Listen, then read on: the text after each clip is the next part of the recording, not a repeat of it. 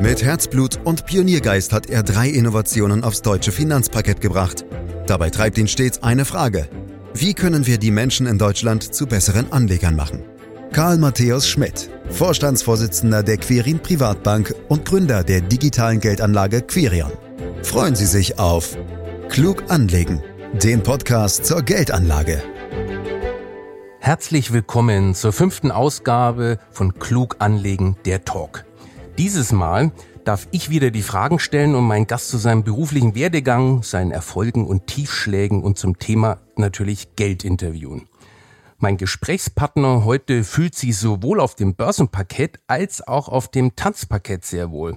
Insofern ist er für mich ein perfekter Gesprächspartner für unseren Podcast. Ich freue mich wirklich sehr, heute Joachim Lambi begrüßen zu dürfen. Hallo Joachim. Hallo, vielen Dank, dass ich äh, bei euch zu Gast sein darf. Ich freue mich sehr, dass wir beide ein bisschen plaudern können. Ja, das tun wir.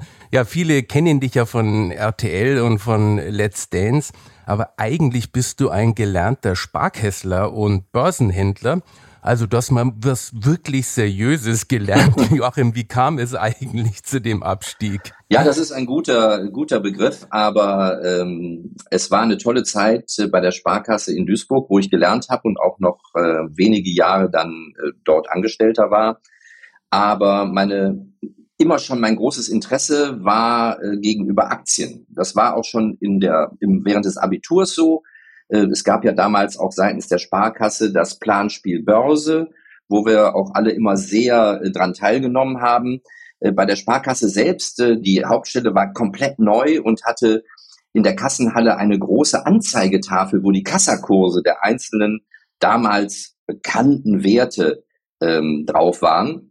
Und das war dann immer mittags sehr spannend, äh, wenn dann so gegen halb zwei äh, dann jemand meinte, er müsste die aktuellen Kurse eingeben um zu sehen, wie war denn so die Veränderung. Das waren alles bekannte Unternehmen. Damals gab es noch eine Salamander, äh, äh, Degussa, äh, Bremer Vulkan und was es da alles gab.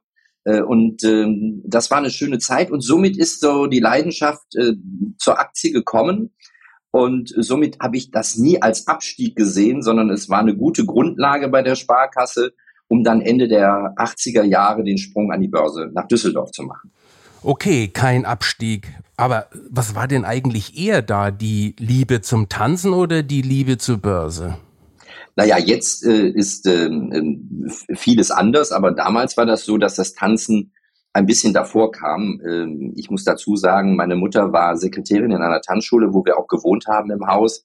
Ich bin da mit zwei Jahren groß geworden in der Tanzschule, habe aber erst mit 15 meinen ersten Tanzkurs gemacht. Äh, wie das so üblich ist, mit Freunden geht man hin, äh, sind auch immer nette junge Damen da, mit denen man tanzen kann.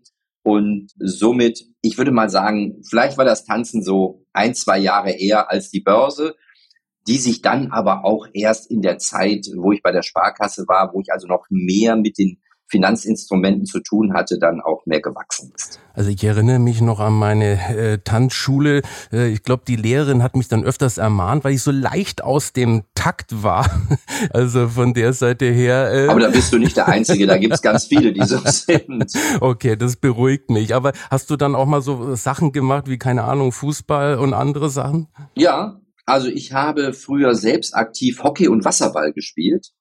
Und das war alles vor dem Tanzen. Hockey war dann noch so ein bisschen am Anfang parallel, als ich da immer mal noch getanzt habe, habe ich aber auch noch Hockey gespielt und somit äh, hatte ich immer viel Mannschaftssport. Tanzen ist ja so die kleinste Mannschaftssportart irgendwie mit. Das ist ja so ein kleines Team, was wir da haben. Und noch mit unterschiedlichen Geschlechtern. Das ist dann auch Herausforderung. Aber das hat immer auch viel Spaß gemacht. Ich äh, schaue auch immer noch so, wie die alten Mannschaften so ein bisschen spielen. Ist also nicht so, dass ich da ganz raus bin. Sehr gut. Ja, also mit 15 sozusagen der erste Tanzkurs äh, habe ich übrigens auch damals gemacht, wie es so üblich war. Aber wie kommt man dann zum Profitänzer? Wie kam dann so der entscheidende Schritt? Also das ist eigentlich relativ einfach. Man tanzt sich äh, wie beim Fußball oder wie in anderen Sportarten aus so einer unteren Anfangsliga hoch, bis man in der obersten Liga ist. Dann nimmt man auch an deutschen Meisterschaften teil. Das ist alles auf Amateurbasis. Dann kann man aber auch selbst entscheiden, geht man in das Profilager über oder nicht. Das ist jetzt ein bisschen anders als beim Fußball, wie wir das kennen, wo die Spieler dann in Profimannschaften eingekauft werden. Hier hat man als aktiver Sportler so schon eine eigene Verantwortung oder eine Entscheidung, die Sparte zu wechseln. Ein richtig großer Unterschied zwischen den Amateurfinalisten und den Profifinalisten ist dann da nicht mehr so groß. Okay, und was war dein schönstes Erlebnis oder dein größter Erfolg so als Profitänzer damals? Also wir waren deutscher Vizemeister. Wir hatten immer ein äh, sehr, sehr gutes Paar aus Bremerhaven oder dann aus Osnabrück, äh, die vor uns waren. Aber der größte Erfolg war jeweils im Finale der besten sechs Paare zu sein der Welt und von Europa. Wow, das ist natürlich schon toll. Du warst ja dann beruflich beim Deutschen Professional Tanzsportverband tätig. Was hast du da genau gemacht? Warst du damals schon auch äh, Wertungsrichter? Also ich bin 2004, äh, also rund neun Jahre nachdem ich meine aktive Karriere beendet habe, dort gefragt worden, ob ich nicht Lust hätte, ein bisschen äh, den Medienbeauftragten zu spielen. Also im Grunde, um Tanzturniere ins Fernsehen zu bringen und ein bisschen die Pressearbeit zu machen. Das Interessante war, dass ich zu der Zeit schon an der Börse schon sehr lange war und dort auch für NTV öfter Schalten gemacht hat. Also man hatte mich seitens des Verbandes gesehen, ach, der kann im Fernsehen was erzählen, der kennt vielleicht den einen oder anderen aus dem Fernsehen, könnte er uns doch helfen. Und äh, das Schöne war, im Grunde war das jetzt heute betrachtet ein fantastischer Move zu sagen, ich mache das ehrenamtlich dort im Verband, weil ein Jahr später, nachdem ich das Amt übernommen habe, hatten wir die Meldung bekommen, dass RTL das Tanzformat Let's Dance bei der BBC in England, in London gekauft hat. Und alles andere ist jetzt sozusagen daraus entstanden. wow. Gibt es eigentlich Parallelen, wenn du sozusagen die Börse dir anschaust und dann auf der anderen Seite deine Laufbahn als Tänzer? Gibt es da Parallelen oder ist es komplett unterschiedlich? Das ist schon sehr unterschiedlich. Also äh, ich glaube, Emotionen an der Börse ist immer sehr schwierig. Emotionen beim Tanzen müssen sein. Äh, das unterscheidet das schon mal. Also ich würde mal behaupten, außer dass man auf beiden Parketts sehr gut, sehr konzentriert arbeiten muss, aber mehr als das Parkett, als das Holz des Bodens verbindet sich da nichts. okay. Also das heißt, viele Emotionen beim Tanzen, aber möglichst wenig äh, an der Börse. Und das hast du als Halbspanier durchgehalten. ja, das, das kann man, das kann man. Ich sag mal, wenn man zu emotional an der Börse rangeht, dann ist das manchmal in der Entscheidungsfindung sehr, sehr schwierig. Wenn man zum Beispiel sich in irgendeinen Wert verliebt hat und sagt, nee, egal, der ist jetzt 50 Prozent runter oder wie viel auch immer, nee, den gebe ich nicht ab, den, den Wert liebe ich, den mag ich, habe da eine emotionale Bindung, dann ist das immer zum Beispiel eine ganz schwierige Entscheidung. Oder auch wenn der Wert steigen würde und sagt, nee, ich will ihn aber nicht verkaufen, weil ich glaube an den oder wie auch immer. Also an der Börse Emotionen besser weglassen. Ich weiß, ich weiß. Wenn ich in unsere Kundendepots schaue, dann sehe ich da ab und zu Werte, die nur noch Erinnerungswerte haben ja. in Euro und äh, man sie einfach nicht verkaufen kann. Ist dir das dann auch immer gelungen, sozusagen dann auch einen Schlussstrich zu machen, wie es professionelle Händler auch tun müssen? Oder sind bei dir auch ab und zu mal die Emotionen durchgegangen? Also sagen wir mal so, eigentlich habe ich es immer geschafft. Aber natürlich habe ich auch ganz ehrlich mal eine äh, Geschichte gehabt, wo ich froh war, dass ich dann hinterher wieder äh, null auf null rauskam und äh, ich lag da schon eine Million Euro vorne. Und am Ende waren es eine Nullnummer. Aber du lagst nicht eine Million hinten, also. Ja, das ist schon mal richtig. Gab es solche schwierigen Momente auch? Äh, solche schwierigen Momente gab es auch. Ähm, und bei einer Sache habe ich dann durchgehalten, das ging dann auch gut auf. Aber es gibt natürlich auch andere äh, Dinge, wo man sagt, ich muss mich jetzt hier mal nach einer gewissen Zeit verabschieden, dann kommt jetzt diese Emotionalität rein, um zu sagen, ich muss hier einen Cut machen, weil sonst kann das auch nochmal ins Uferlose laufen. Dann lieber den etwas geringeren Verlust mitnehmen und eine neue Idee verfolgen. Okay, das klingt schon mal sehr schlau. Das ist natürlich ein toller Rat für alle unsere Hörer. Äh, vielleicht nochmal zurück äh, zu Let's Dance, weil schon äh, spannend ist. Musst du dich eigentlich da noch vorbereiten als Wertungsrichter oder läuft dir das alles von alleine durch? Naja, grundsätzlich ist eine Rumba, ein Walzer, ein Tango immer das Gleiche. aber es sind natürlich immer wieder neue Menschen, die den präsentieren und dann ist der Tanz auch wieder neu. Mhm. Das ist zum einen schon mal toll, weil viele fragen mich auch immer, Mensch, wird es mit der Zeit nicht langweilig? Es ist immer dasselbe Tanz oder so. Nein, es sind ja immer neue Menschen, die das anders präsentieren. Und ich bereite mich auf die Kandidaten vor. Ich bereite mich auch äh, vor jeder Sendung inhaltlich vor. Was kommt auf mich zu? Welche Tänze tanzen die? Welches Thema haben die? Um dann zu sehen, haben die das Thema auch gut umgesetzt? Passt es mit der Charakteristik? Und im Jahr über, wenn dann Let's Dance nicht läuft, dann habe ich natürlich auch hin und wieder dass ich Sendungen verfolge, auch aus dem Ausland, weil dieses Format ist in über 40 Ländern im Ausland äh, verkauft worden, die Rechte. Und somit ähm, ist es ganz spannend, was hier und da auch die anderen Länder gut machen oder was sie nicht so gut machen. Da kann man auch einiges von lernen. Das glaube ich dir. Äh, das ist natürlich spannend. Ja, du bist ja so der kritische, deine Jurykollegen Mozzi Mabuse und Roche González sind so die Guten. Wie ist euer Verhältnis? Vertragt ihr euch gut, auch wenn so ein, zwei Bewertungsnoten immer zwischen euch liegen? Ähm, ja, also jetzt, wir sind ja die am längsten zusammensitzende Jury weltweit. Wir sind jetzt in zwölf Jahre zusammen. Wow. Äh, das gibt sonst nirgendwo. Und ähm, das ist schon ein sehr freundschaftliches Verhältnis, was wir mhm. haben. Nichtsdestotrotz sind wir ja sehr oft in unseren Meinungen, auch in den Bewertungen auseinander. Nun muss man aber auch sagen, dass Horche äh, ja nicht so richtig vom Fach ist und er auch, ich sag mal, von seinem Charakter her eher jemand ist, der sagt, na ja, ich will keinem irgendwie wehtun und dann sage ich lieber mal toll, zehn Punkte oder neun Punkte.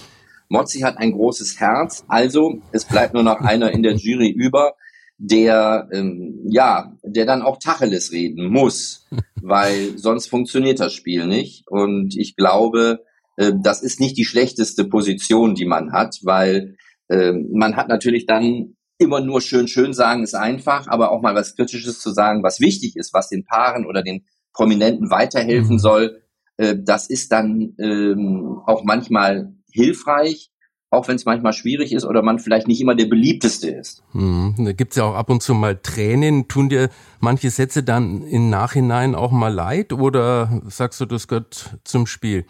Naja, also äh, jetzt ganz ehrlich, ähm, je alle, die dort kommen, sind Prominente, die wissen, was in dieser Show passiert, wer dort in der Show sitzt.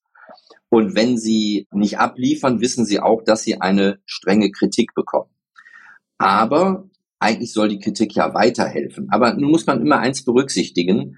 Die kommen dahin, trainieren die ganze Woche wie die Verrückten liefern dann nicht richtig ab und sind dann auch viel über sich selbst enttäuscht. Und wenn dann noch jemand da sitzt, der den Finger in die Wunde legt, wo sie wahrscheinlich auch noch selbst wissen, ja, der hat das gesehen und ich weiß und es war alles so schlecht, da kommen dann so viele Punkte zusammen und dann passieren solche Dinge.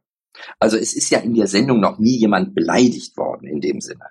Ja, äh, ich sag mal, ich habe zwar Cora Schumacher irgendwann mal minus einen Punkt gegeben, mehr war auch das nicht wert, aber dadurch äh, habe ich sie ja nicht beschimpft oder habe sie als schlechte Person dargestellt. Bei mir geht es wirklich immer nur rein sachlich um das Tanzen. Und wenn das nicht gut ist, dann muss ich die Guten aber schützen. Denn die haben ja auch trainiert und die haben eine gute Leistung gebracht. Und dann muss das auch in den Äußerungen und hinterher auch in der Punktbewertung auch sichtbar sein. Ja, du hast es erwähnt, ihr seid seit zwölf Jahren jetzt zusammen in der Jury und habt im Grunde genommen ja die Sendung jetzt nicht wirklich groß verändert. Ist das auch das Geheimnis des Erfolges, dass ihr so konsequent drangeblieben seid?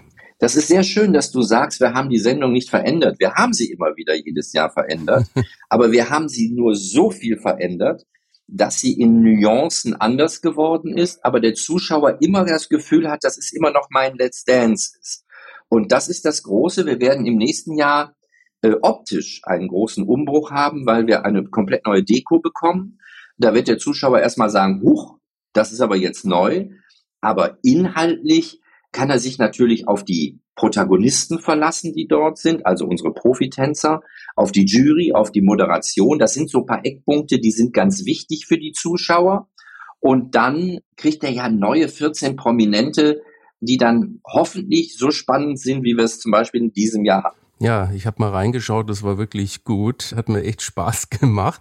Äh, aber jetzt musst du doch ein bisschen was spoilern über die neue Sendung. Die Deko, was ist da äh, neu? Du hast es erwähnt, ihr habt ein neues Studio. Ja, wir werden eine neue Bühne kriegen. Die Bühne ist jetzt schon über zehn Jahre alt und ich freue mich darüber. Es wird mehr technisch ein bisschen, es wird mehr spektakulär. Man kann auf diesen LED-Wänden mehr ähm, Dinge machen äh, und somit ist das ganz schön. Also es wird den Zuschauer überraschen, aber positiv. Es ist halt ein bisschen moderner. Okay, spannend.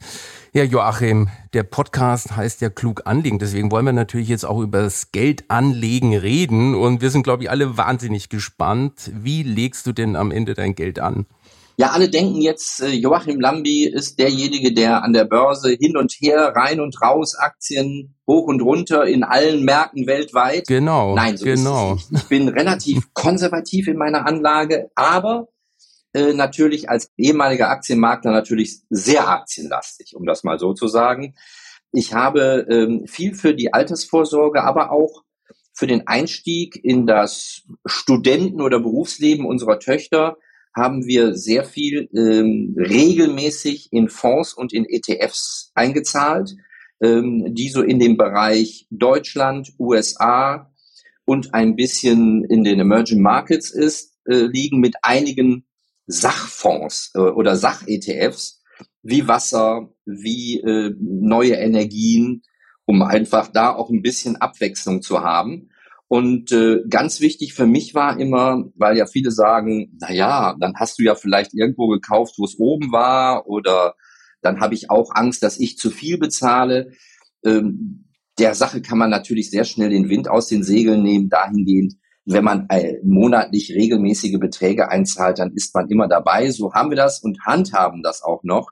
Also bei uns geht also regelmäßig jeden Monat ein bestimmter Betrag am Monatsanfang und in der Monatsmitte in sechs verschiedene Fonds und ETFs.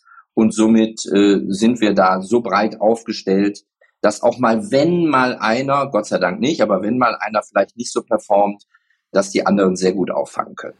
Joachim, das ist doch schon mal perfekt. Also viel mehr kann man nichts Gutes machen. Das ist auch das, was natürlich ich immer äh, wieder sage. Aber ich würde trotzdem gern noch mal ein bisschen nachhaken. Du hast gesagt, du legst konservativ an, aber irgendwo trotzdem auch eine hohe Aktienquote. Äh, wenn du vielleicht da noch mal ein bisschen ausführst, wie, wie hoch äh, ist die Aktienquote? Hast du überhaupt festverzinsliche oder Rentenpapiere oder legst du wirklich alles in Aktien an?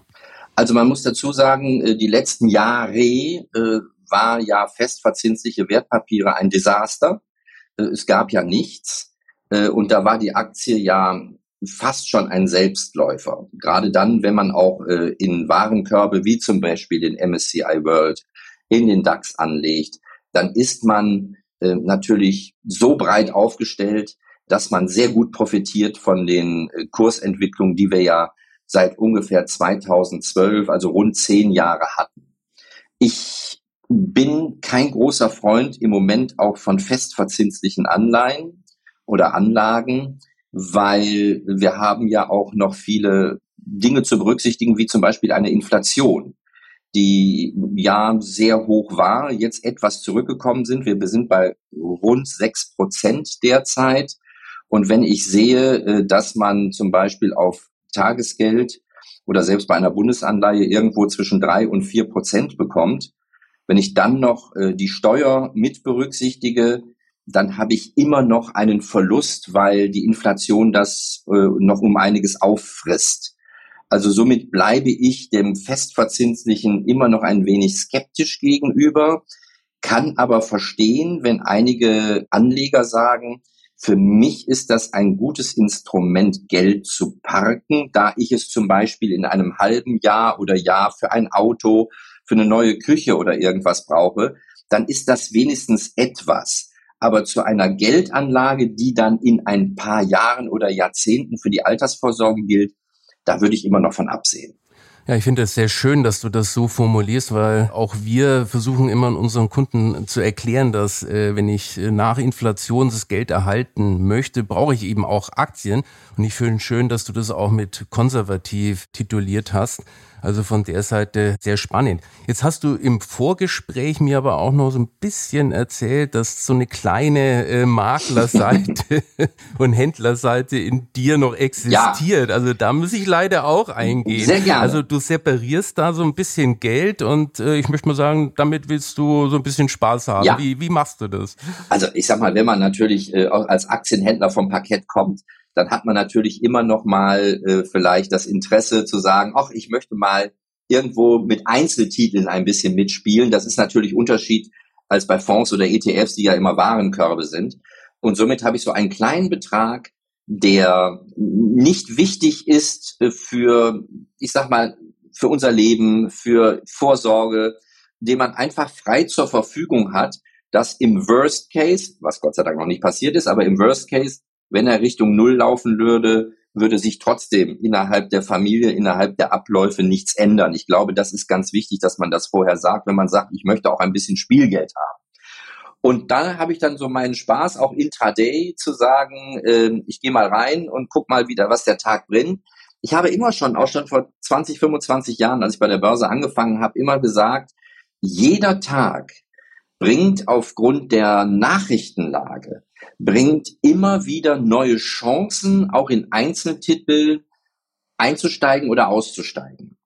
Und äh, so handhabe ich das auch. Äh, meistens ist es dann auch mal intraday. Ich hatte jetzt eine Anlage, die ein bisschen länger gelaufen ist, äh, was aber sehr positiv war. Ich, ist schon abgeschlossen. Ich kann sagen, Nvidia, sehr starker Wert gerade mit der künstlichen Intelligenz, ein, ein großes Thema, was wir gerade haben.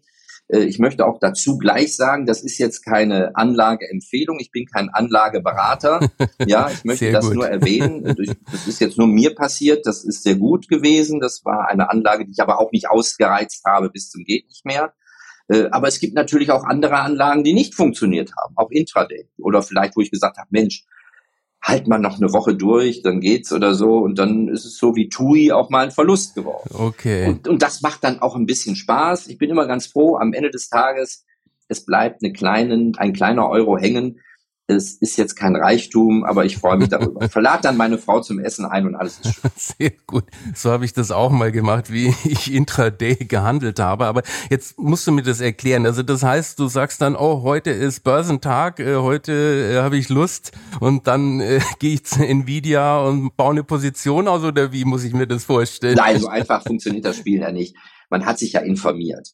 Also das Problem für die Kunden wahrscheinlich bei euch ist, wir haben natürlich durch das World Wide Web so eine Fülle an Informationen, dass der normale Anleger äh, gar nicht mehr durchblickt.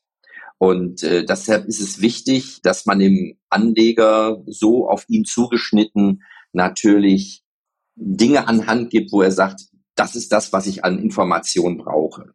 Weil ich würde mal sagen, für, für jeden normalen Anleger sind wahrscheinlich 95 Prozent der Informationen oder 98 Prozent der Informationen gar nicht relevant. So, wenn ich mich hinsetze, dann beobachte ich ja Dinge auch und Entwicklungen auch über mehrere Tage und Wochen. Und dann kommen Meldungen über eine Aktie, dann kommen Meldungen politisch, dann kommen äh, Dinge, die unvorhersehbar passieren. Und das sind dann immer gute Momente, wo man sagen kann, das ist der Moment, wo ich was machen kann. In dem Wert, im Gesamtmarkt, wo auch immer. Das sind also keine Entscheidungen, wo ich sage, ich bin jetzt heute Morgen mal ein bisschen früher wach und setze mich an meinen PC und spiele mal ein bisschen mit. So funktioniert das Spiel bei mir auch nicht. Okay, das ist schon mal äh, sehr gut. Aber jetzt bist du so ein erfolgreicher Mensch und wir wollen jetzt wirklich gerne mal wissen, was war mal so eine richtige Pleite-Aktie, die du in deinem mit deinem Spielgeld hattest? Ja, ich habe es einmal äh, anfangs gesagt. Also es war keine Pleite im Nachgang. Es, es waren dann nur 200 Euro Gebühren, die Verlust waren aber ich hatte mal eine Position über einen Wert, der hieß Comroad. Ich weiß nicht, ob der dir was sagt. Bodo Schnabel, damals mhm. ähm, CEO und hat den Leuten verkauft, er ist der neue Google Maps auf Deutsch gesagt. ja, ist also eine Aktie gewesen, die halt beim neuen Markt, die als Inhalt hatte, Karten, Navigationssystem zu haben. So, und dann kam das Ding damals, ich glaube, mit 18,50 Euro an den Markt. Und ich hatte welche aus der Emission bekommen es waren so drei, ich glaube 3000 Euro, die ich da investiert hatte. Mhm. Und äh, das Schöne war, zwischenzeitlich waren sie wirklich eine Million Euro buchhalterisch über die Börse, wenn ich sie verkauft hätte und ich hätte sie verkaufen können, wert. Wow. So, und dann kam natürlich die Gier. ja? Und dann sagt man, Mensch, läuft ja gut, lass ja laufen. So, und dann haben die sich aber verabschiedet von diesen Höchstkursen und irgendwann kamen dann börsenrechtliche und äh, die Juristen auf den Tisch oder besser gesagt standen bei Bodo Schnabel vor der Tür und haben ihn entlarvt, dass das alles nur Show war, dass es alles nur eine Null, eine Luftnummer war. Wie bist du ausgestiegen? Ich habe sie dann, ich glaube, mit 18 verkauft und es waren am Ende 300 Euro äh, und ich bin auch froh, weil danach waren sie dann irgendwann mal eine Woche später dann nur noch 10 Cent wert und damit war die Nummer erledigt. Okay, aber dann ja. hast du ja noch richtig Glück gehabt. Ähm, ja. Jetzt haben wir gelernt, dass du konservativ mit viel hoher Aktienquote anlegst. Äh, was mich natürlich nochmal interessieren würde, ist, ob du sozusagen auch in anderen Anlagenklassen unterwegs bist. Ich nenne mal Gold äh, als Beispiel oder auch äh, Immobilien. Sind es auch Themen, äh, wo du investiert bist oder sagst, nee, das brauche ich gar nicht? Ich will erstmal mit dem schöneren Thema Immobilien anfangen, auch wenn das im Moment ein schweres Thema ist aufgrund der Zinsentwicklung. Mhm. Äh, ein Thema ist, der Maumarkt äh, ist ein wenig zum Erliegen gekommen. Ich habe auch gelesen, Vonovia hat jetzt auch wieder eingestellt, Neubauten zu machen. Da gehen, glaube ich, auch 40, 50.000 Wohnungen, die nicht gebaut werden. Die Bundesregierung überlegt äh, ein Konjunkturprogramm für die Baubranche. Ich kann das verstehen. Jetzt nochmal zu uns. Ähm, es war immer schon die selbstbewohnte Immobilie, die wir hatten, um auch im Alter dementsprechend gut aufgestellt zu sein. Es war immer schon Eigentumswohnungen, die auch vermietet sind, auch, ich sag mal, von meinen Eltern damals schon vererbt bekommen. Eine, damit fing es an, was dann auch einen gewissen Grund gibt äh, und eine Beruhigung für die Zukunft. Also somit Immobilien war immer ein Thema. Ich komme jetzt mal zu Gold zu Edelmetallen, aber vor allem Gold, ist, ich sage mal so, wenn man das möchte, als Beimischung okay, so ein paar Prozentchen, fünf vielleicht bis zehn Prozent maximal, eher weniger. Ich bin ganz raus, weil ich kann mit Gold emotional nichts anfangen. Jetzt, ich möchte einmal ein bisschen Emotionen reinbringen. Und wenn man es mal sieht, ähm, es ist dann mal 2050 Dollar die Unze, dann ist es mal wieder 1850 die Unze. Jetzt sind wir mittendrin ja, ich finde es schön, äh, wenn meine Frau mal was Neues bekommt. Ich finde es schön, wenn die Kinder oder vielleicht auch demnächst irgendwann mal die Enkelkinder vielleicht mal zu Weihnachten ein paar Gramm bekommen. Ich glaube, das ist immer ein schönes Geschenk. Aber ansonsten bin ich bei Gold relativ raus. Sehr gut. Also äh, ich sage auch maximal fünf Prozent. Äh, da liegen wir dann auf einer Welle. Jetzt wird mich doch tatsächlich äh, interessieren. Du bist ja ein sehr strategischer Investor, der sehr diszipliniert agiert. Du hast gesagt, äh, Deutschland, hauptsächlich Amerika, äh, zweimal im Monat äh, sparen. Wo, wo hast du diese Strategie oder diese Disziplin gelernt? Woher kommt das? Hast du das beruflich gelernt oder sitzt es noch viel tiefer und kommt vom Elternhaus? Ähm, ich glaube, äh, natürlich beruflich gelernt äh, wo kann ich anlegen, was kann ich anlegen. Aber es ist natürlich auch ein bisschen vom Elternhaus gelernt. Äh, meine Mutter ist ehemalige Steuerberaterin. Es war immer ein gewisses Sicherheitsdenken. Mein Vater ist schon vor 40 Jahren verstorben. Wir hatten also immer so eine Zeit, wo wir auch so ein bisschen auf Deutsch gesagt die Pobacken zusammenkneifen mussten. Und äh, da war immer so ein bisschen, lieber ein bisschen sicherer als äh, zu euphorisch. Nichtsdestotrotz ist es natürlich zu sagen, Aktien konservativ. Ja, ich finde MSCI World zum Beispiel eine sehr konservative Anlage, obwohl sie äh, in Aktien investiert. Und somit äh, bin ich dann auf diese Dinge gestoßen, wie wir sie jetzt anlegen und auch inhaltlich, wie wir sie jetzt anlegen. Mhm schon spannend. Aber wir wollen natürlich auch wissen, wie Joachim sein Geld ausgibt. Oder bist du ein ganz knausriger? Ich habe drei Frauen zu Hause. Gut, zwei okay. sind jetzt aus dem Haus, aber ähm, die studieren jetzt. Aber auch die, äh, ich sag mal, sind im Grunde dann immer noch mit dabei. Also das ist schon mal ein großer Faktor. Nein, aber ich sag mal, man macht mal eine schöne Reise. Man geht gerne, ich gehe gerne essen zum Beispiel. Da gibt man ja auch für gutes Essen auch gutes Geld aus, muss man auch sagen. Also da gibt's schon so einige Dinge, die ich mir dann auch gönne. Okay, also genussorientiert, das gefällt mir gut. Ja. Äh, ich will ja gar nicht fragen, was du verdienst, aber ich kann mir vorstellen, das ist gutes Geld. Ist der Job jetzt bei Let's Dance wahrscheinlich wesentlich lukrativer als der Job als Börsenmakler, oder? Das will ich gar nicht mal so sagen. Also ich sag mal, wenn ich in den 90er Jahren bei RTL gewesen wäre unter Thomas, damals noch äh, als RTL-Geschäftsführer, da waren die Konditionen um ein Vielfaches höher. Es ist gutes Geld, was wir jetzt verdienen, also da brauchen wir gar nicht drüber reden, aber die Börse äh, braucht sich dahinter nicht verstecken. Es waren viele gute Zeiten. Äh, natürlich gibt es auch mal Zeiten, wo es nicht so läuft, aber ich glaube, das ist bei jedem und in jedem Job so. Aber Börse, nee, war alles schön. Kann mich nicht beschweren. okay, sehr gut. Übrigens, apropos Let's Dance, willst du da ewig weitermachen? Irgendwann wirst du rausgetragen oder wie muss ich mir das vorstellen? Was? Also, ich sag mal, ich habe ja Gott sei Dank dort eine Position, wo ich jetzt körperlich nicht äh, den dreifachen Rittberger machen muss. Und ähm, ich bin jetzt 59, Herr Bohlen zum Beispiel bei DSDS wird im Januar 70. Oh nee, dann sage ich, was nicht. der kann.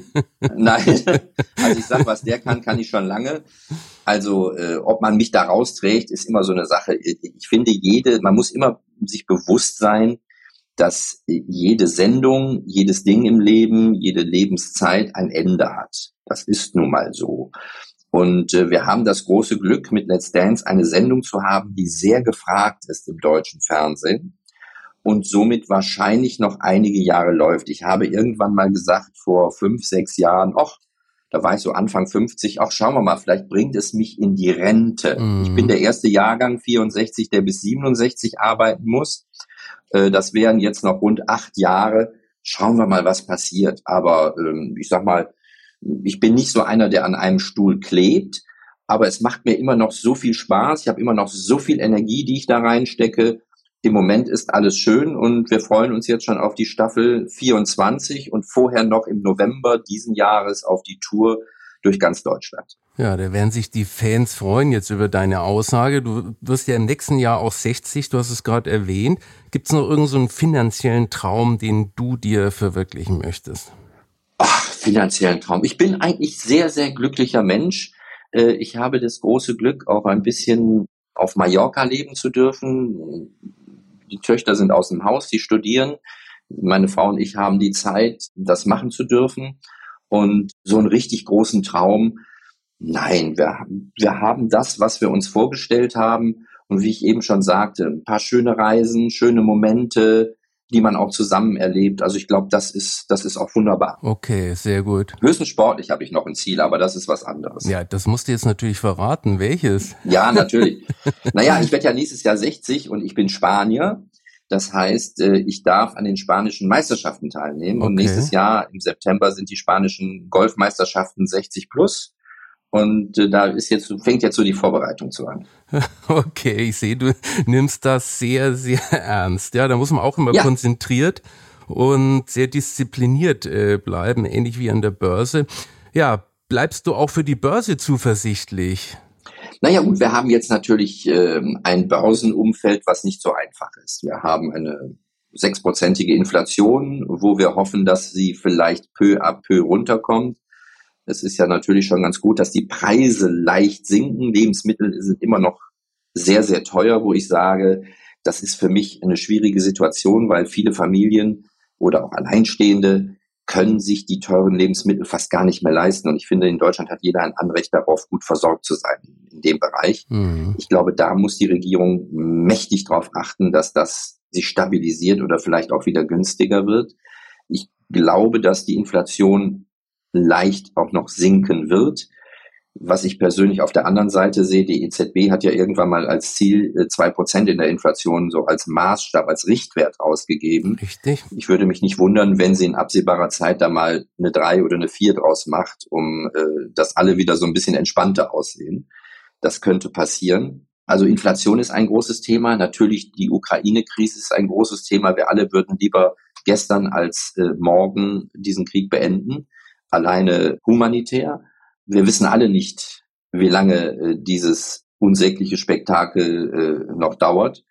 Und das ist natürlich immer noch ähm, ein, ein Schwert, was äh, auf der Börse liegt. Natürlich auch das Thema China ist ein großes Thema. Auch dort sind die Entwicklungen nicht mehr so, wie sie waren. Auch dort gibt es äh, immer mehr, erst mit den USA, jetzt natürlich auch gegenüber Europa, immer mehr Drohungen wäre vielleicht zu viel gesagt, aber natürlich möchte der chinesische Markt noch weiter wachsen. Wir können, glaube ich, ganz froh sein, dass wir in dieser Europazone äh, zusammenstehen, zusammenleben, was ja auch ein sehr großer Markt ist. Und, und wir müssen schauen, dass wir unsere Waren äh, so qualitativ hochwertig haben, dass sie immer am Markt gesucht werden. Das ist, ich glaube, auch für Deutschland sehr wichtig. Äh, dann haben wir darüber hinaus eine derzeitige Regierung in Deutschland, wo über zwei Drittel der deutschen Bevölkerung unzufrieden sind. Auch da ist es dringend notwendig, dass dort eine Verbesserung eintritt. Ich weiß nicht, ob die Ampel noch zwei Jahre durchhält oder ob der Bürger noch zwei Jahre mit dieser Ampel durchhält. Ich glaube, das ist eine schwere Frage.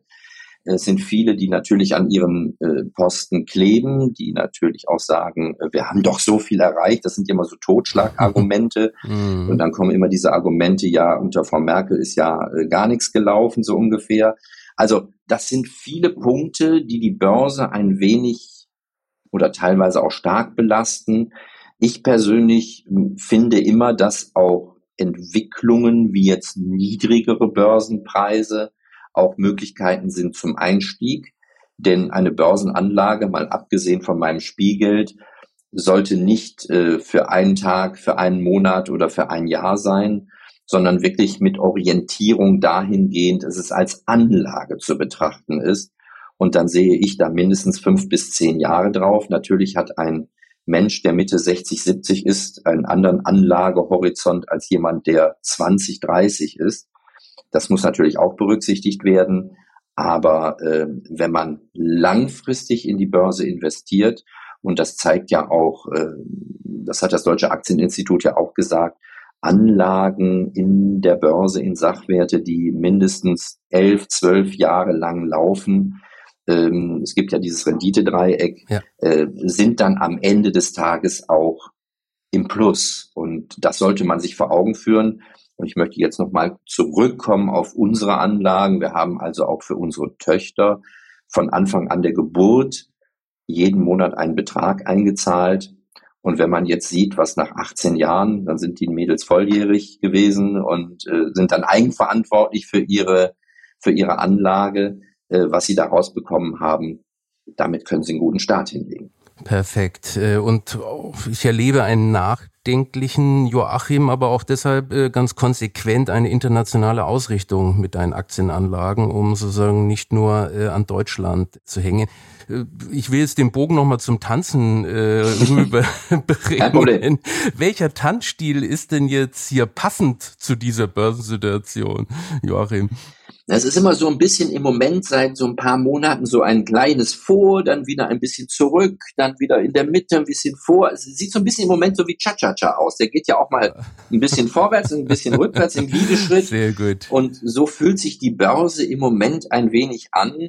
Sie ist nicht so richtig, sie ist so ein bisschen orientierungslos. Ne? Wir müssen schauen, ob wir über diese 200-Tage-Linie wieder drüber kommen. Das ist jetzt eine gewisse Zeit drunter. Also da bin ich sehr gespannt obwohl alles an den Indikatoren kann man dann auch nicht festmachen. Nein, sehr gut. Ja, eine Frage hat meine Frau noch mich beauftragt äh, zu oh, fragen. Jetzt bin ich ja, gespannt. Wie bringt man einem Tanzbär wie mir am besten das Tanzen bei?